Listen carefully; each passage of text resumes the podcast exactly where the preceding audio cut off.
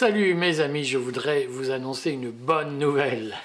Le pouvoir macroniste est en pleine décomposition, la situation est en train d'échapper au président de la République et il en est réduit à des pantalonnades et des gesticulations tout à fait lamentables. Pourquoi je vous dis ça? Parce que demain matin, je suis convoqué par la police judiciaire pour de prétendues menaces de mort que j'aurais faites sur les réseaux sociaux en juillet 2022. Euh, je ne vois pas de quoi il s'agit, mais j'en saurai plus demain, je communiquerai sur ce sujet. Et je suis par ailleurs convoqué en correctionnel à la fin du mois à Amiens pour mon histoire de garde à vue. Je communiquerai en temps voulu sur ce dossier qui lui aussi est un dossier totalement bidon.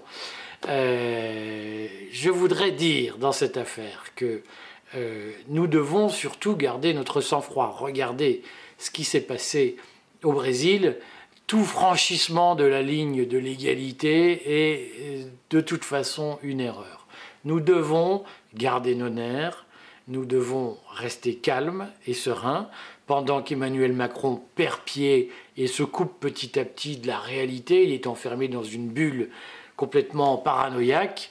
Euh, il est en voie de Louis II de baviérisation. Vous savez, Louis II de Bavière, c'est ce roi qui devenait fou. C'est comme le Batista à Cuba avant, avant Castro, euh, le pouvoir est en train de s'enfermer dans une logique de répression pour se maintenir alors que jamais on n'a connu une telle impopularité et un tel manque de crédibilité du pouvoir en place. Ce qu'il faut, c'est montrer à la bourgeoisie macroniste qui a élu ce personnage à la tête de l'État, euh, il faut montrer que la raison gardée, le sang-froid, la compétence, la capacité à tenir la situation est de notre côté et non pas du côté du président de la République.